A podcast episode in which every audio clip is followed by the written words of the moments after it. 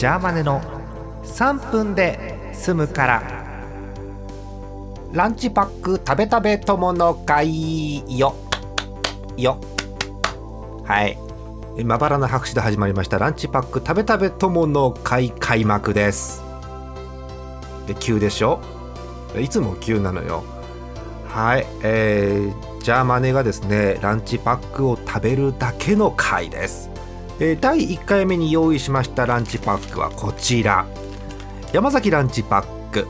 ピーナッツ。うん。ザ・ランチパックっていう感じをね。うん開けますよ。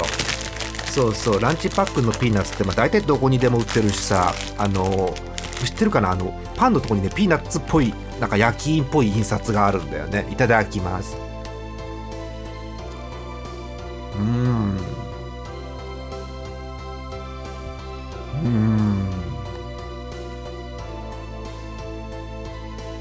ちょっとわかんないなもうちょっと食べよ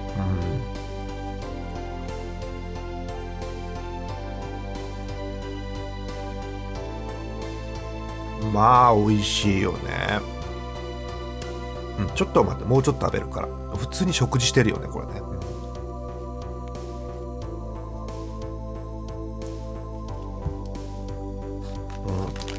えっとねランチパックって2枚入ってんじゃん。1枚目のね半分くらい食べました。まあでも正直迷ったんですよ。1回目何やるかって。今回ピーナッツを採用しましたけどピーナッツくんを採用しましたけどくん漬け？うん。あのツナマヨもあんじゃん。ツナマヨも相当オーソドックスだしあとね人によってはランチパックといえば卵っていう人もいるわけ。うん。困っちゃったよね。はいということでピーナッツいただきました、えー今回のねピーナッツをですね、えー10点満点の8点としまして 8点とします。でまた後日別の回のこの3分の時にいろんな味食べますからその都度点数をつけていきます。